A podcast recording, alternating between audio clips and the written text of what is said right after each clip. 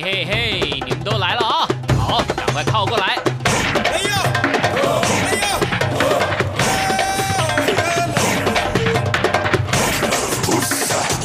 想了解台湾吗？一起来收听《台湾红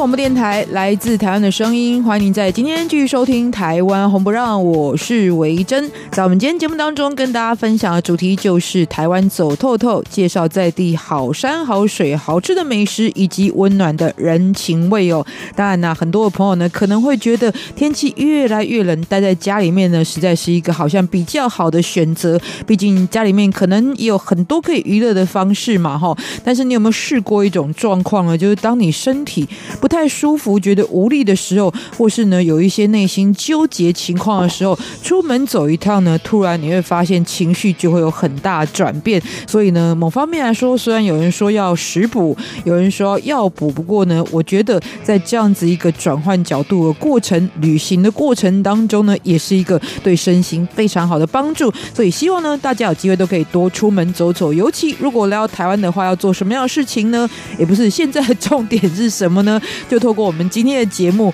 来跟大家好好的介绍，当然在开场呢有本周台湾旅游新闻，以及在幸福这一站呢，今天我们要用一种方式来旅行，就是很多人的娱乐重点就是看电影。那电影不管是去电影院或在家看，都是一个比较密闭式的空间里面比较安静的活动。但有时候呢，出现这个让自己印象深刻或者很被触动的场景呢，你就会透过这个影视作品，然后想要真的去到。那样的地方哦，所以现在影视行销在全世界也非常流行。那当然呢，台湾的电影代表非常的多。今天呢，就从几部作品当中呢，来跟着这一些经典电影来一趟台湾好旅行。那节目最后旅游放大镜，从一首歌曲认识台湾一个地方。今天要欣赏到这首歌曲呢，最少有将近七十年左右的时间了吧，所以真的是一首老歌。然后呢，从演唱的内容啊、乐曲的曲风啊，到他的演绎的方式都非常有这个上一代的感觉哦，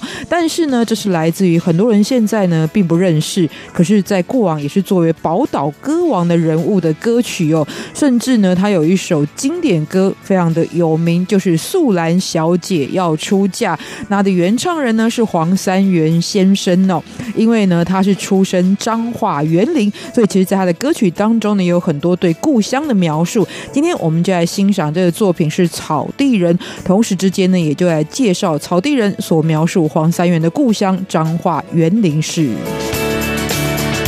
好，所以一开始呢，现在进行我们的本周台湾旅游新闻哦。那么先说到的呢，其实很多人如果来到这个台湾的话，那要到台北呢，最多人会进出的一个国际机场，就是离台北车程大概一个多小时的桃园国际机场。那以前呢，大部分选择的方式，如果你不是在地人的话呢，那多半就必须要搭乘专门路线的客运或者是公车等等的。不过现在呢，当然有一个更便利的选择，就是搭乘桃园。机场捷运，因为尤其对于外地旅客来说呢，第一个它的时间呢就是缩短了许多；第二个呢，对于外地旅客来说更实用的就是不怕下错站，因为呢机场捷运不会绕来绕去，站点比较少，然后都很明确哦。所以很多朋友现在来到台湾都会利用这一条路线来到台北。那为了可以方便服务更多的旅客呢，其实即将在十二月的时候呢，桃园机场捷运也推出了一个应用程式，叫做桃。调节 Tickets，也就是提供旅客可以行动支付的购票系统。那其实，在首周呢，还会寄出行动支付购票有六六折的票价优惠。那在明年呢，也将开始串联多个第三方支付的服务，提供更多的项目哦。那根据统计，机场捷运从今年的一月到九月呢，平均每天的运量达到六万三千多人次，而且还在持续成长当中，所以已经成为往来两地之间呢最具代表性的方式之一。因为使用者非常多，所所以提供这样子的服务呢，就可以省去很多。诶，怎么讲？之前就是大家要到那个站点，然后呢用现金去购票，或者跟服务台人员购票。那如果刚好是在人潮众多的时候，就比较需要花时间哦。可是呢，同时还有语言的问题嘛。但是如果透过这样子一个手机就可以下载应用程式，大家可以提前呢就购买，那就方便许多了。那同时之间，如果你想要知道这一条捷运的各项资讯的话呢，还有一个即将在十一月的时候所推出的应用程式，就是 i 搭桃捷，i 就是诶英文字母的 i 这个字哦，当然就是爱搭桃捷的谐音。i 搭桃捷呢就能够提供旅客包含桃捷的最新消息、票价表、时刻表、捷运的路网哦，就是包含所有台北捷运的路网，还有列车动态以及转乘路线规划等相关的内容，所以非常的便利。这两个应用程式，一个是桃捷 Tickets，一个是 i 搭桃捷，都欢迎大家如果来到台湾呢，其实是非常实用，那就可以下载来使用喽。好，再说到呢，也是跟交通有关的新闻。这是在花东纵谷风景区管理处，为了提供更便利的交通方式，就推出了纵谷玉里池上观光好行的台湾好行巴士路线。那我们在节目当中介绍过很多次，台湾好行就是跟一般的公车服务不太一样，因为公车停站的地方呢，可能不见得是旅游景点，但台湾好行呢，绝对串联的就是各处的景点。同时之间呢，如果你是购买一日券，那么在这一天当中还可以不限次数的上下车，所以呢，可以放心安心的在定点游玩之后继续。搭乘这一班这个公车，然后呢，前往下一个你要去的目的地哦。所以呢，在这一次呢，其实非常实用的，就是因为花东纵谷本身呢长达一百六十九公里，而且呢，因为在山林之间嘛，所以不见得在交通上面呢是非常方便的。可是呢，这样的奇景一直以来都吸引非常多来自于各地的游客。所以现在呢，规划这两种套票呢，就适合游客有足够的时间可以自由上下车行动之。之外呢，能够也进行更深度旅游的探索。那这两条路线呢，分别是单日线的旅程，还有双日线的旅程。其中单日线的游程呢，提供是比较属于文青的主题，也就是会走访清朝开始所修筑的八通关古道，还可以前往原住民部落进行体验，同时也可以走访花莲当地的富里老街，拜访百年教堂，以及呢前往台东池上的稻米原乡馆，认识在地。古早的这些农业文化，那么在双日的行程呢，则是包含了像是在富里的罗山有机村的客家主题以及农业文化主题哦。同时呢，也可以这个拜访，就是在地有百年历史的安通温泉哦，都是这个属于比较修神呃休闲养生的一个行程哦。像是富里的罗山有机村，其实我们之前在幸福这一站也有介绍过，所以呢，大家可以搭配着一起服用哦。好，再呢，同样说到泡汤呢。其实当然是入秋，接下来呢又要进到冬天，台湾呢在休闲生活上面的一个重点。那结合这个季节呢，位于台南的西拉雅风景区也推出了在地的景点，就是关子岭，这是台湾全台湾可以说是一等一的泥浆温泉的所在地呀。然后呢，同时结合了嘉义故宫南院的属于台湾好行的路线行程哦。那说到嘉义故宫南院呢，本身就是一个艺术品，所以原本就受到很多人的喜欢。那近来又特别策划了院藏清代乾隆皇帝的珍藏文物展，尤其随着电视剧呢《延禧攻略》的这个非常盛行啊，所以这样的宫廷剧跟主题呢，就会有更多人想要去关注。那么在这一次的展览当中呢，就是大家知道嘛，这个看到很多古代的名画，基本上上面都盖有乾隆的印章，所以呢，他可以说是在所有清代皇帝当中最喜欢艺术品的一位皇帝，所以收藏也特别丰。那这一次呢，就展出了独家的这一些珍藏的部分，相当难得一见喽。好，所以今天很多的这个我们新闻都是跟不同的主题路线有关的，希望大家来到台湾呢都可以多多利用。当然，有些朋友呢，像我们开场所说的，卖不出家里的原因不只是贪恋自己这个家里的舒适哦，最主要有些人也会觉得，是不是要一定的经济能力才可以出门好好的去玩呢？我不会说这是错的，因为当然你相对的有一定的经济条件的话呢，玩的方式也可以有更多选择。可是有时候呢，旅行的过程。程当中，你最大的感受不是金钱，而是你的心情。所以呢，贫穷或富有倒不是绝对决定你能不能够出门旅游，还有你旅游品质的关键。所以呢，接下来就要转到我们要听的这首歌曲，就是李荣浩的新歌《贫穷或富有》。在这首歌曲当中，然后呢，想一想你的旅行计划是什么？他一定要非常有钱才能够办到吗？还是你自己现在还没有勇气可以走出门呢？一起来听歌，待会来进行幸福这一站。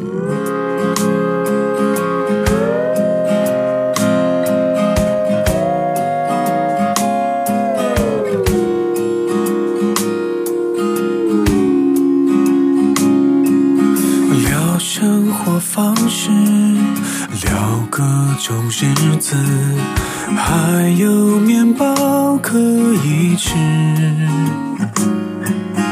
别人的想法只是个想法，有好有坏，有笨有傻，都是这么想，这么想，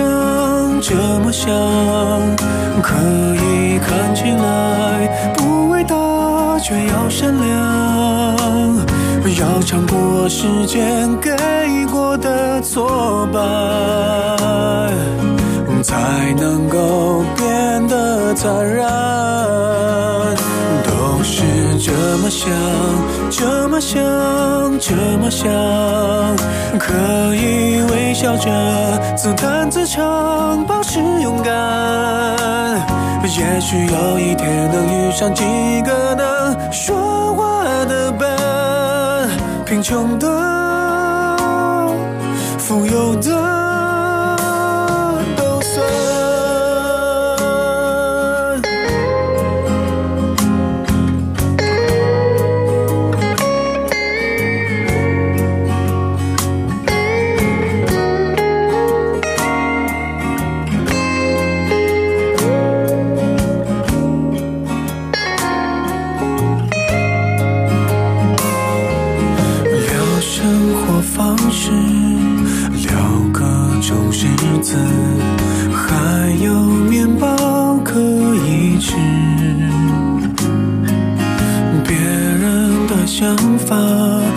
是个想法，有好有坏，有笨有傻。都是这么想，这么想，这么想，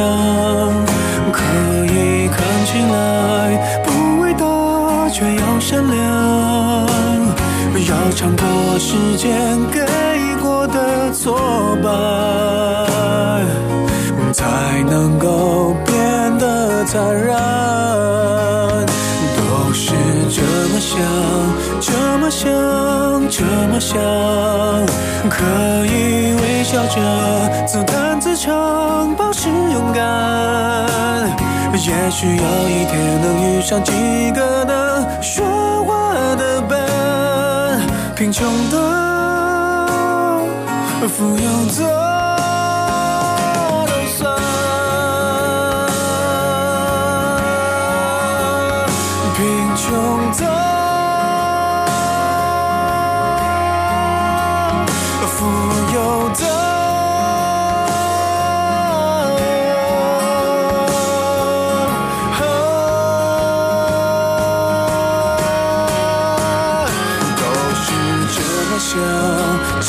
想这么想，可以微笑着自弹自唱，保持勇敢。也许有一天能遇上几个能说话的伴，贫穷的、富有的，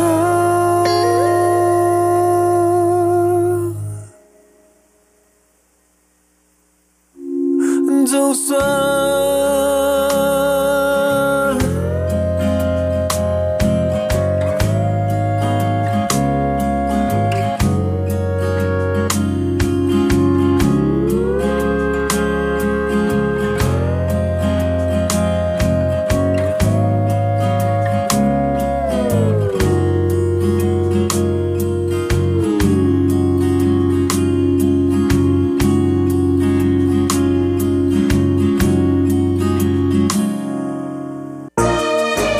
和解，积极合作，永久和平。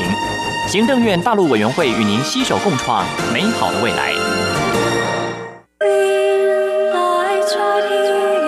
中央广播电台听众朋友，大家好，我是孙燕姿，在这里祝福所有听众平安快乐。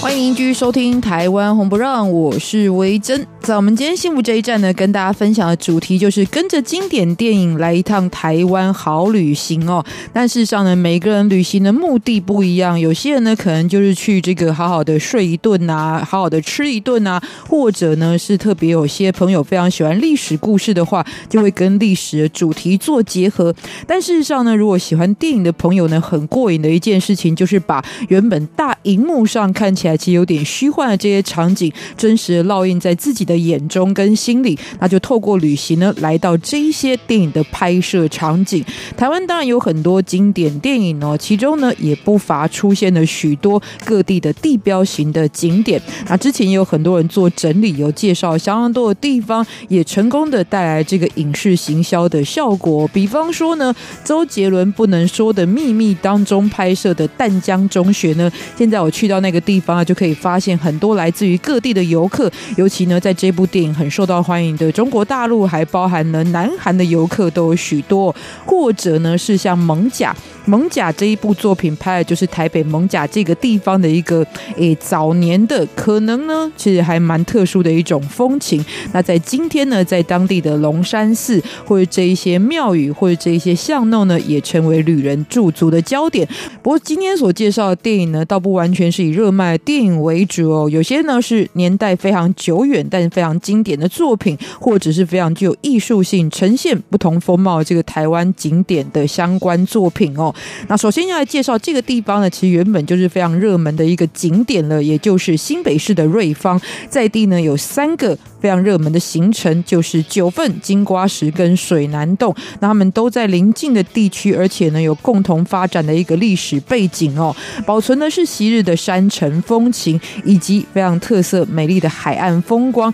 那所以呢，这两个特色一直都是让影视作品喜欢在这里取景的主要原因。那尤其是九份呢，这个过去作为淘金的繁华山城，再次崛起，也是因为一部电影，这就是侯孝贤导演所执导的，在一九八九年所上映的《悲情城市》哦。一九八九年呢，到现在已经距离三十年的时间了。那当时呢，让这个落寞的小镇呢，一时之间又再度成为了世人的焦点。可是很多人那时候呢，原本认为这只是一时的风潮，没想到到现在呢，九份依旧是一个大热门、人潮众多的。观光景区哦，可是我觉得看悲情城是一个特殊的地方，就是回到三十年前那个还没有开始观光事业，看起来有点萧瑟，可是呢又非常具有意境的九份的样貌。同时之间，刚刚说到还有金瓜石这个重点的区域，也是有两部电影的代表，一部呢就是无言的山丘，另外一部呢就是吴念真的自传电影，由蔡振南所主演的《斗嗓》，都是以金瓜。石，然后以前是作为矿坑，现在变成一个热门景点的本山五坑作为取景的地方哦。那其实这两部戏呢，讲到就是早年的矿工的生活。无言的山丘描述的是在日治时代的采矿的背景，那么斗嗓呢比较接近近代，也就是大概发展到比较尾声的时候，来自于吴念真的父亲，好，曾经担任矿工的父亲，也因为这个职业呢，最后。得了这个肺部相关的疾病而过世的这样子一个父子之间的故事哦，所以都非常的让人动容。那其实瑞芳的金矿发展历史呢，相当的久远哦，大概在明朝崇祯年间的时候就已经有记录了，而且呢，据说荷兰人在那时候已经掌握了相关的矿脉的情资。不过后来到了清朝光绪年间呢，也传言在这里的河畔经常能够捡到矿石，那就开始有零星的采矿者来到此地，有官方甚至后来也设立了基隆金沙局。但是不管崇祯年代或者光绪年代，都不能算真正大。规模的开采，是一直要到了日本时期的一八九五年，才在这里设立了沙金署之后开始哦。那那时候的采金矿的这些人们呢，只要缴费，然后拿到执照就能够开采，所以呢，也有很多具有规模的日本团队进驻到当地。那除了开采的工作之外呢，也设置了炼制的工厂。最巅峰的时期呢，就是在一九一七年的时候，产量甚至高达了两万一千零四十十三两这样的巅峰哦。所以呢，数字的计算也是相当的精确哦。后来在一九四二年的时候呢，甚至曾经有过一段历史，就一九四二年不是二次世界大战吗？然后那时候呢，就有很多属于英国籍的战俘，后来呢也来到台湾进行开采工作。即使在二次大战结束之后呢，这样子一个金矿跟煤矿的事业依旧持续在经营当中，是一直要到一九七零年代的时候呢，才陆续停止哦。不过除了九分之外，在新北市当地还有另外一个因为采矿而崛起的山城，同时之间呢，今天也是热门景点呢，就是以放天灯之名的平溪这个地方。那搭乘的平溪线小火车呢，就会感觉到很多的乐趣哦，因为这个火车真的就开在城镇的中心呢，而且伴随旁边的房屋跟人群，所以是非常特殊，而且呢，就是外地的人来看，就是非常具有特色的一个景象哦。同时呢，这里也是放天灯、创造幸福浪漫感觉的一个热门景点。但是如果要认识三十年前平溪的模样呢，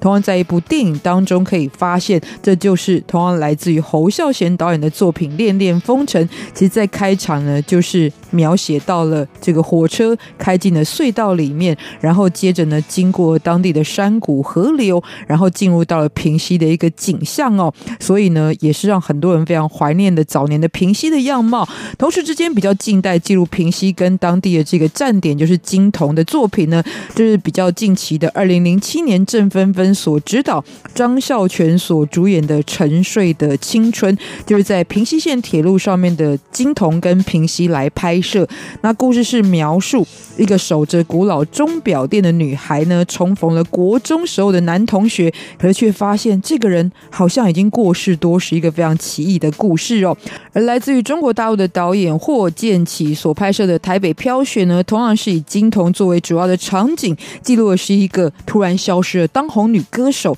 然后来到这个小镇跟不同的人们相遇的故事。这是《台北飘雪》，就记录了平溪线上包含平溪跟金童的不同样貌哦。那说到平溪的发展呢，其实大概是在清朝嘉庆年间的时候开始的，然后移民就进入到当地。一开始呢，是以种植农作物，比方说大金这样的农作物为主哦。不过后后来呢，就最主要发展的事业是属于茶园，所以今天也保存了非常多茶文化的历史。但因为邻近的九份金瓜石呢，在日本时期淘金的事业发展到达顶峰，所以呢，在当地也是靠采矿起家的基隆严家就修筑了平溪线的铁路，作为运输最主要的一个路线。但是呢，也连带的进行平溪的煤矿开采工作，曾经呢，也让此地的这个采矿的事业是盛极一时。直到一九七零年代呢，也因为能源使用的改变啦，还包含环保观念的兴起，所以才逐渐没落。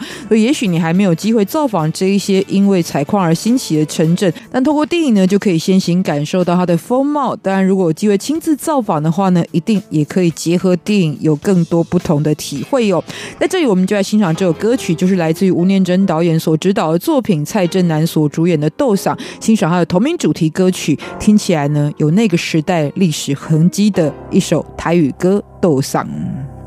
是你甲阮生落土，叫阮啊，着爱找出路，为阮啊未来的幸福，啊斗嗓哦来奔波。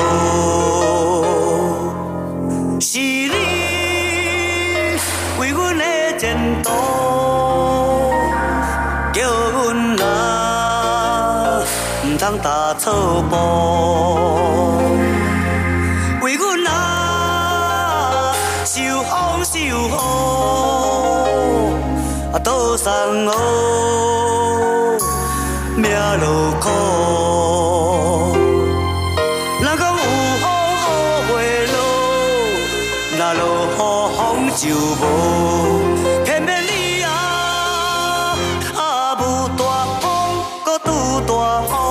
雨，啊倒送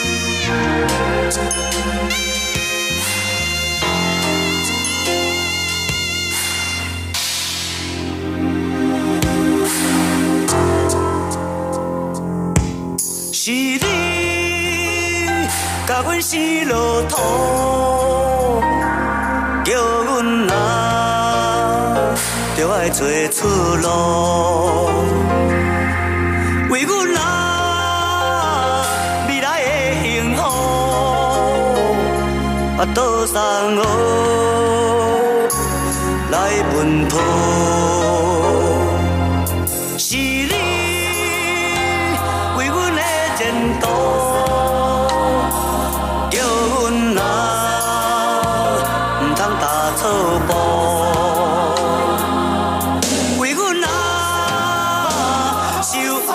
哦我，我都散了。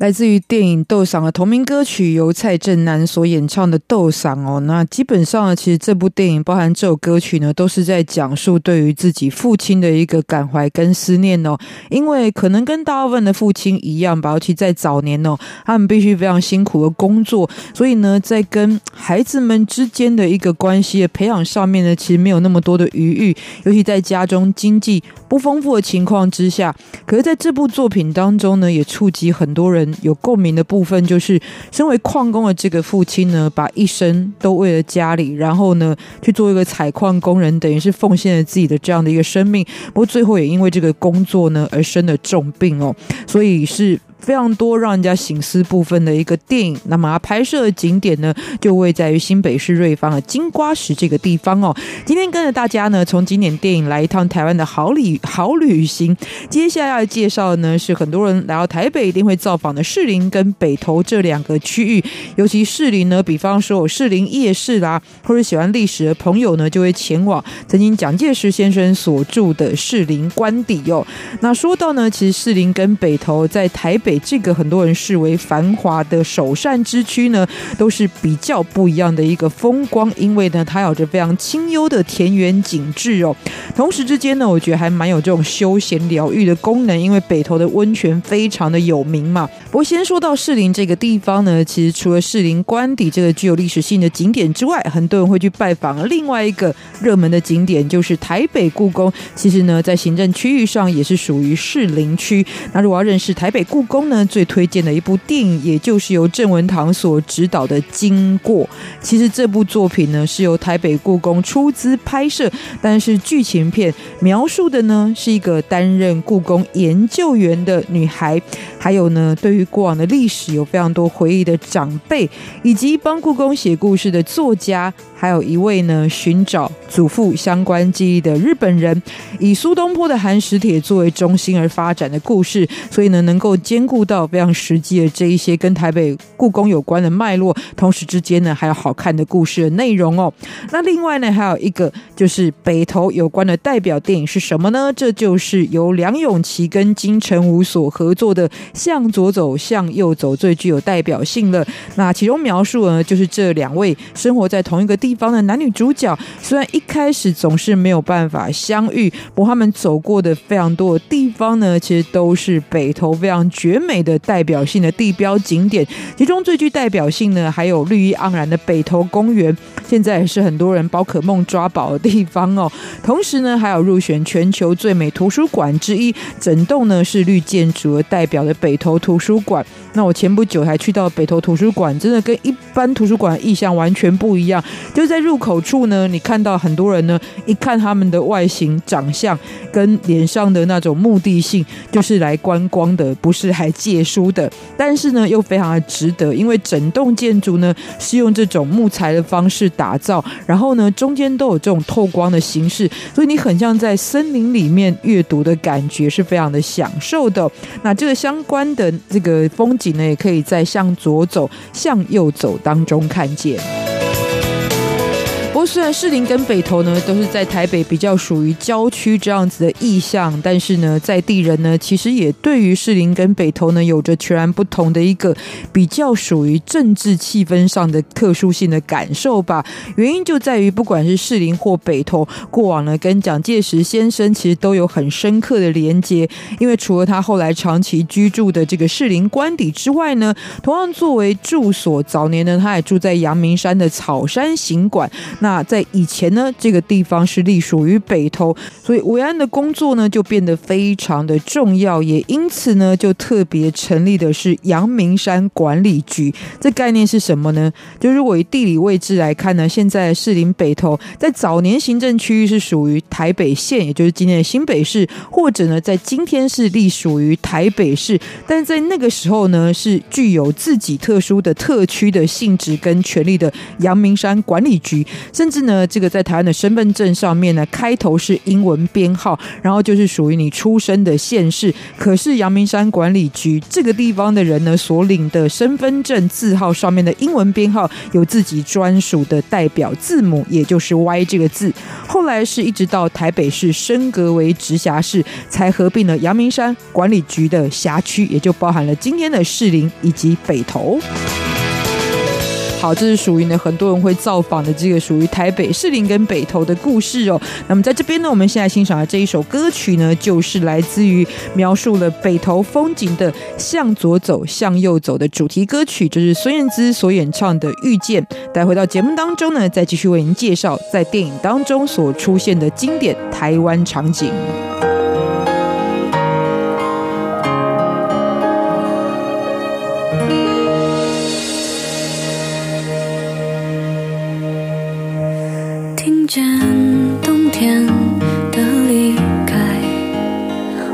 在某年某月醒过来。我想，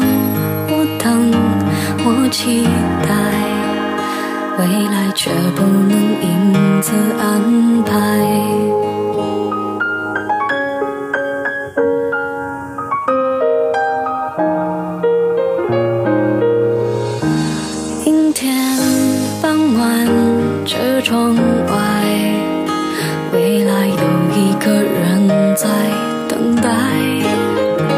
向左，向右，向前看。爱要拐几个弯才来，我遇见谁会有怎样的对白？我等的人他在多远的未来？我听见风来自地铁和人海，我排着队拿着爱的 on my pie.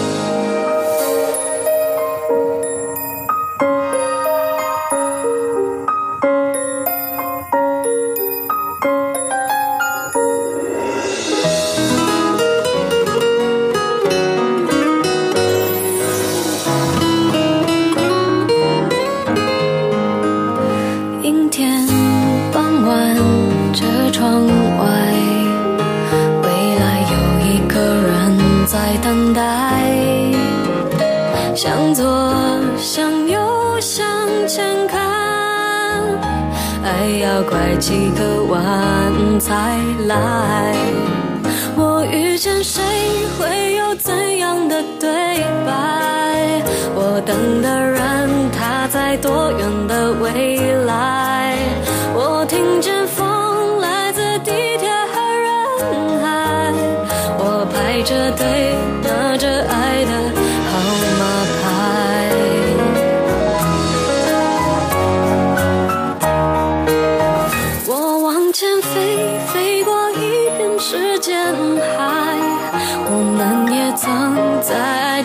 情里受伤害，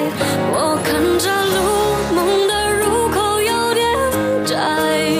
我遇见。你是最美丽的意外，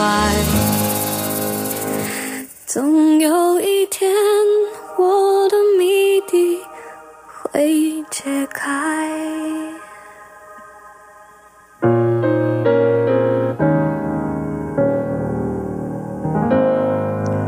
们每一天看起来都是同样的一天，但是呢，你不知道其实今天呢，出去会不会遇见谁，让你的人生有完全不同的样貌呢？也许这也是旅行当中呢，我们经常除了在风景之外，会有最大的感受跟感触吧。今天跟着电影去旅行呢，这些作品不见得大家有看过，但如果呢，经过我们今天的介绍之后呢，也可以去欣赏这个作品本身的故事架构，以及注意到它背后的场景呢，其实很多是台湾代表的地标景点。同时，如果它也触动的话呢，希望也透过这样一个连结，能够来到台湾旅行哦。比方说呢，同样跟历史有连接的呢，其实我另外很推荐一部之前的作品，叫做《一八九五》。一八九五年呢，当然是一个对台湾来说呢非常重要的关键年份，因为这就是在甲午战争马关条约之后呢，其实日本接收台湾的一年。不过，同样在一年这一年呢，就发生了一个客家族群抗日的故事，也就是乙未战争的有关的事迹。哦，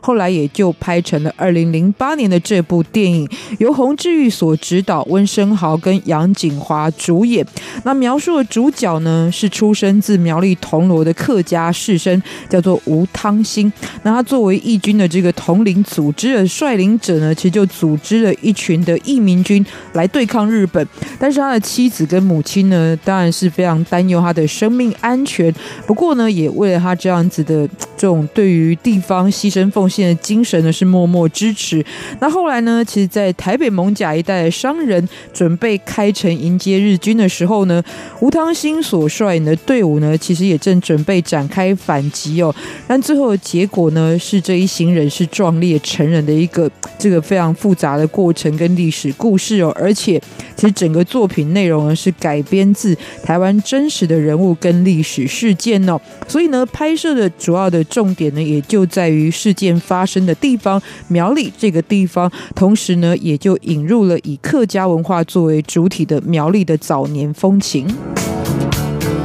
那其实以北台湾来说，苗栗一直是拥有绝大多数比例的客家族群所组成的一个城镇哦。而且一般印象当中呢，其实客家族群在台湾，尤其是北台湾，多半是居住在山城这样的地方。那后来想一想呢，其实背后一定有历史形成的原因嘛。原因虽然很复杂，而且很多元啦，但是主要的几个原因当中呢，第一个就是清朝时期呢，曾经颁布过这个渡台禁令，所以呢，逐渐的。来自于，因为在那个时候，来自于广东的客家籍的族群，跟来自于福建的这一个移民是最多的。可是，在这个渡台禁令之后呢，慢慢的两者之间的人数比例就有所消长。那客家族群对上了福建来的移民呢，人数上就不占优势了。所以，自然的在后来发生两个族群之间的冲突械斗事件之后呢，客家族群就比较是受到压制的一方。这时候呢，在平原的发展受限，也就必须要转往到比较贫瘠的山区的丘陵地带来发展，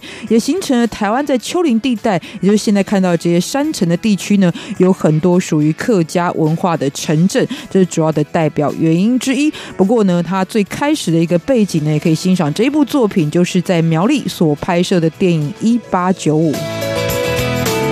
那再介绍呢是两个哦，属于港口特色，而且作为电影拍摄场景的作品。第一个呢就是高雄旗津哦。那其实说到高雄呢，一直就是一个以港口跟工业主题发展而起的都市，而且时间上也是仅次于台北的台湾第二个直辖市。所以很多以高雄为主题的电影呢，都会强调在地的港口还有海洋景观的特色。比方说呢，年轻的朋友们可能比较熟悉的电影就是《痞子英雄》哦，里面从各各种角度，包含从海陆空来看到呢海洋城市高雄的一个相关的场景哦。而另外一部属于高雄的作品呢，则是呈现了在当地呢过往要搭渡轮才能够前往的一个半岛型的地方，也就是旗津。这是郑文堂所执导的《深海》，由苏慧伦、陆毅静所主演。然后剧中的人物所住的地方，望出去的景色，包含他们所搭乘的渡轮所看见的海景，都是属于旗津半半岛的日常生活。那说到旗津呢，其实本来就是一个跟本岛相连的独立沙洲。可是呢，以前不管是人或车要往来此地与高雄，都必须要搭乘大概在十分钟以内这样子一个传承的渡轮哦。虽然对于居民来说啊，有着交通蛮不方便的一个情况，可是对于外地人来说，甚至不一定是外地人，我是高雄人，但是呢，去旗津这件事情要搭渡轮，对我来说呢，在小时候也就是一个很新鲜的体验哦。再加上早年来到旗津呢，还可以搭乘哦，就是比较传统的这种人力三轮车来进行了一趟环岛的旅程，所以呢，其实很早年就是台湾知名的一个风景区。直到一九八四年呢，就是建立了连接两地的海底隧道完成之后，人车的往来就更方便。但是大家觉得，哎，那是不是就少了一些搭乘渡轮的乐趣呢？但没关系，因为这里有价廉物美的海鲜，也是吸引非常多人继续来造访迄今的一个重点。从历史的特色来看呢，其实虽然呢，这个跟高雄其他的区域有中间这个海湾的相隔，但是在历史的发展上面呢，并没有比较慢。相对有一些高雄的区域呢，反而是历史更悠久的地方，甚至呢，高雄第一所学校，也就是打狗公学校所设置的地方，就是在旗津，而今天还保留下来，也就是今天的旗津国小这个地方哦。所以呢，旗津在当地除了这些海景、海鲜、自然风光之外，也有许多属于古迹、人文特色的传统风情。这个属于港口的城镇，同时之间也被记录在电影当中的，就是位在于东台湾宜兰的南方澳。那这部作品呢，是二零零七年张作骥导演所执导的《蝴蝶》。但蝴蝶虽然很美丽，不过这部作品维持了一贯张作骥导演呢，其实描述了在现实当中挣扎的人们对于生命思考的故事，所以有一点阴郁的这样子一个气氛哦。那大概的故事呢，描述的是一个从小呢父亲就抛家弃子，然后回到了日本，哈，回到家乡日本的这样一个父亲。可是后来男主角呢，在遇上一件更悲惨的事情，就是他帮弟弟顶罪而坐了三年的牢，出狱之后他回到。到家乡南方澳，但面对家里这样的情形，而且呢，母亲是投海自杀，然后他的弟弟呢，一直没有办法走上正途，所以对于生活感觉到非常的郁闷。那在家乡南方澳这个平常宁静而美丽的小渔港呢，虽然这是当年吸引他父亲暂时停留的一个原因，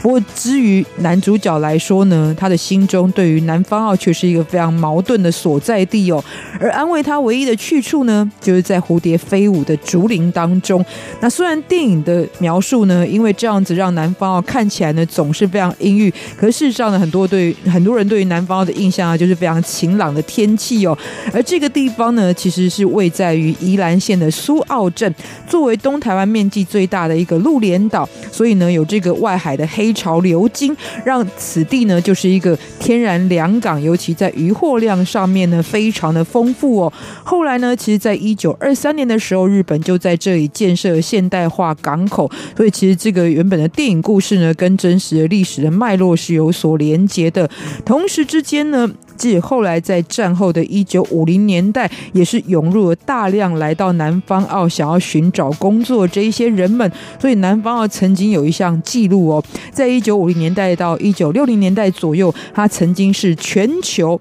不只是在台湾哦，全球人口密度最高的地方。所以虽然现在对它的形容呢，都是一个美丽然后呢平静的小渔村，可是它曾经呢也是相当的兴盛繁华的。虽然后来因为产业的变迁跟发展，在这数十年之间，人口不断的外流，但也在这样子一个时空背景之下呢，逐渐转型成为这个观光的重点哦。今天来到南方澳呢，你可以发现哦，在一九二零年代以日本所建设的港口作为基础，直到今天已经发展成为拥有三座港口这样子一个区域。同时之间呢，除了面对太平洋的海景之外呢，结合三面环山的一个无敌的景致，今日呢依旧吸引非常多的游客来到这个港区。那如果呢你结合张作骥的作品呢，更可以感受到镜头底下这个地方呢非常魔幻的美感哦，是非常抒情的。对于南方澳的描写，也特别跟大家来推荐张作骥的《蝴蝶》。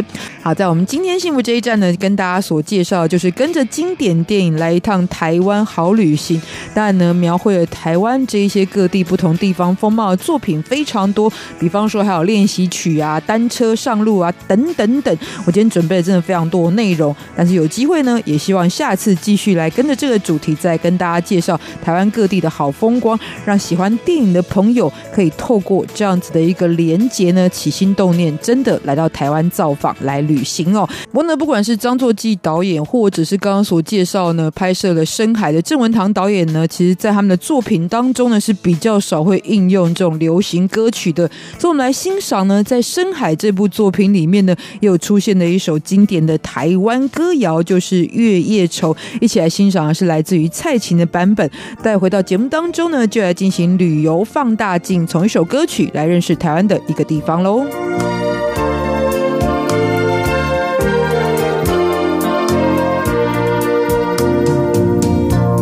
夜色就在山山路，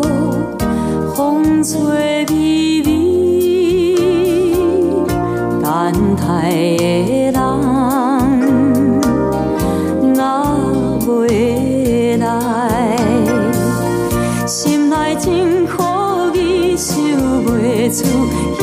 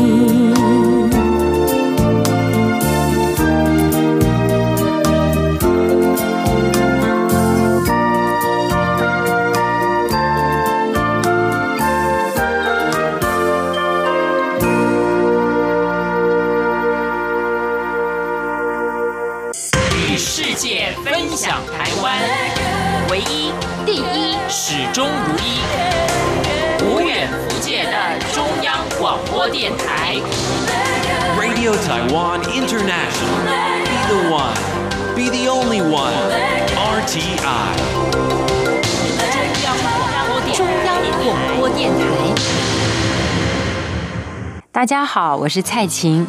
你的愿望是什么？我希望你每一个愿望都会成真。真荒唐，真荒唐，去设计未来的每一刻。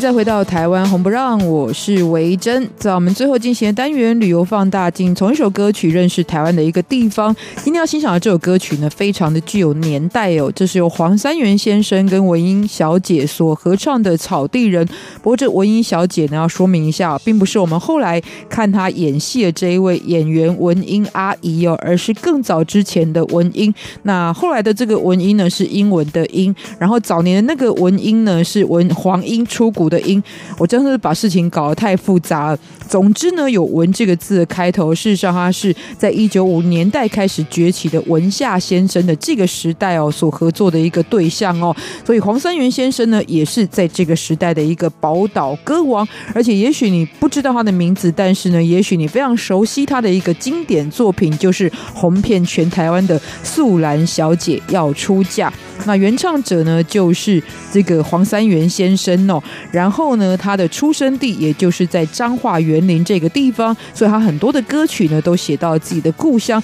像是这一首《草地人》呢，开场就说到了园林是椪柑的出产地，无论是男女老幼，大家都知道，我就是在农村所出生，也就是盛产椪柑非常有名的这个乡里的孩子。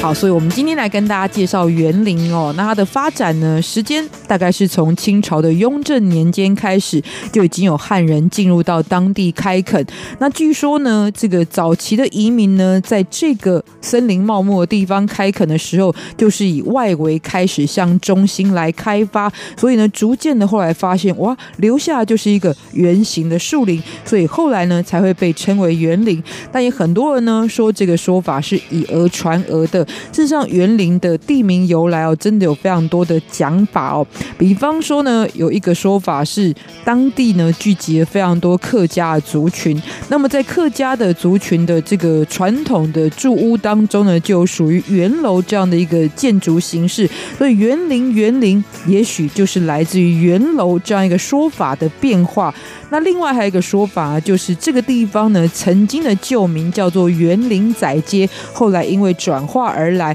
甚至呢可能是一种口误上的发音的方式，所以才变成今天的园林。所以说法非常的多，而且各有立论。但是呢，究竟它的出处是在哪里呢？这可能现在还没有办法确定。但是可以确定的是，这个名称出现的时代就非常的早。现在人们叫它园林，不过呢，它就出自于在数百年之前，在清朝的时期，在地的人们呢，也就叫它做园林哦。我今天呢，来到这个历史悠久城镇，可以造访哪些重点的区域呢？第一个要推荐的就是，虽然我没有去过园林，但是呢，早就对于这个风景区呢是相当熟悉，而且知名度很高的白果山哦。白果山其实在日本时期呢，是作为神社的所在地，后来呢，就逐渐的扩建发展，成为今天所见的风景区，而由于在这个区域当中呢，种植了非常多不同种类的花草跟果树，所以呢，就命名为白果山。听起来是不是很像孙悟空齐天大圣住的地方呢？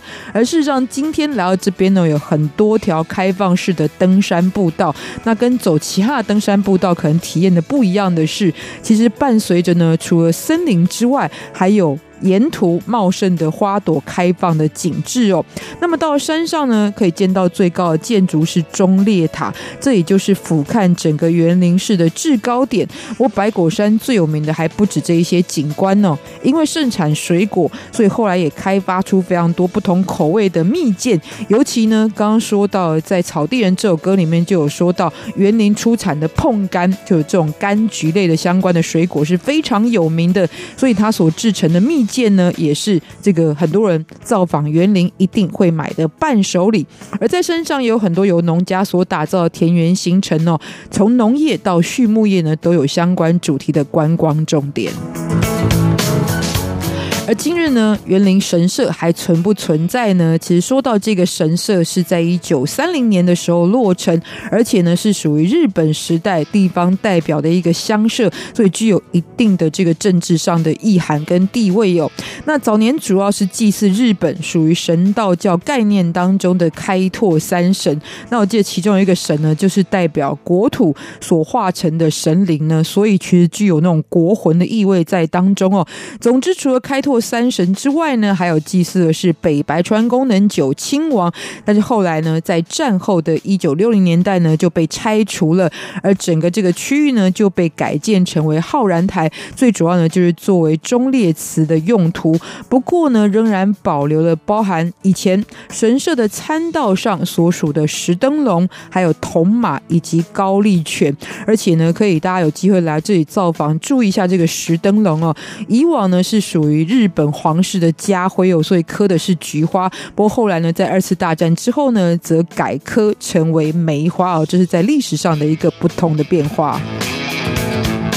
而园林当地还有一座古迹，就是新贤书院哦。那么这一座书院呢，本来是作为文昌祠的所在地，创建于清朝嘉庆年间。那主要祭祀的呢，就是文昌帝君，还包含也有陪祀这个文字的发明者仓颉等等的这一些属于这种学问上面的非常代表的先烈的人物哦。而在每年的农历二月三日，文昌帝君诞辰日呢，在地也会进行遵循古礼来进行包含三。县里的这个高规格的祭典哦，同时呢，其实它是园林当地最初始的一个教育基地。那起源就来自于在清朝的时候，有来自于广东的人士到这里定居，就设立了私塾。而彰化这一带呢，不只是园林哦，很多地方呢都把自己家中的子弟呢送到这个书院当中来学习，所以也形成了园林特殊的文风鼎盛的一个气息。而这一位呢，开设私塾的老师叫做邱海，他。在过世之后呢，也把自己所有的家产都捐给了文昌祠，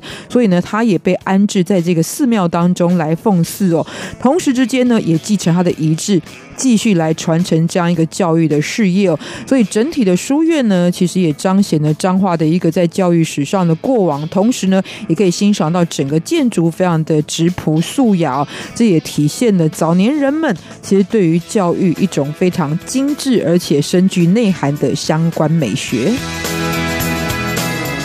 好，那么至于呢，我们今天要跟大家所欣赏的歌曲，来自于黄三元先生所演唱的《草地人》呢。其实赵元林当地哦，今天还可以去拜访黄三元故居哦。那这是一栋两层楼的日式洋楼，建筑在一九四零年代的时候。而这一栋气派的建筑呢，也可以体现到黄三元先生呢出生自富贵人家的一个背景哦。而实际上也是哦，其实黄三元先生的父亲黄毅在日本时期任职于台糖公司，同时也是地方上非。常具有名望的富甲一方的人士，那一生当中娶了五个老婆。黄三元呢，是他父亲的第三个儿子哦。今天来到当地呢，也可以看到他所成长的故居。不过呢，这很多人现在都不太认识黄三元先生哦。过往他可是被誉为是宝岛歌王呢，而且呢，这个很多人以为是叶启田先生原唱的《素兰小姐要出嫁》，其原唱者呢是黄三元先生哦。那在今天我们来欣赏呢，他描述故乡的歌曲。曲这一首就是《草地人》，在音乐声当中也要跟您说再见了。不要忘记下周也要继续锁定我们的台湾红不让，台湾走透透。下次再见，拜拜。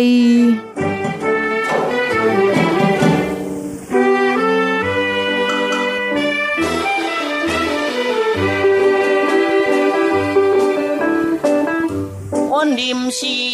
捧柑的村庙的。无论是男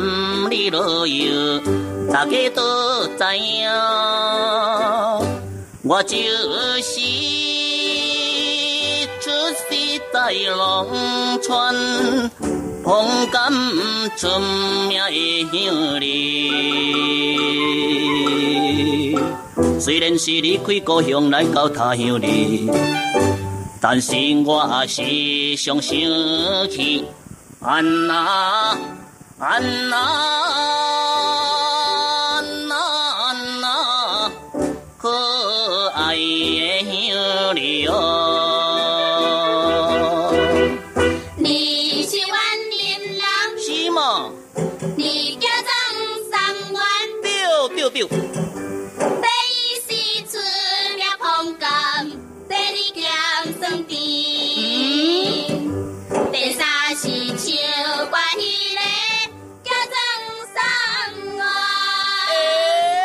别动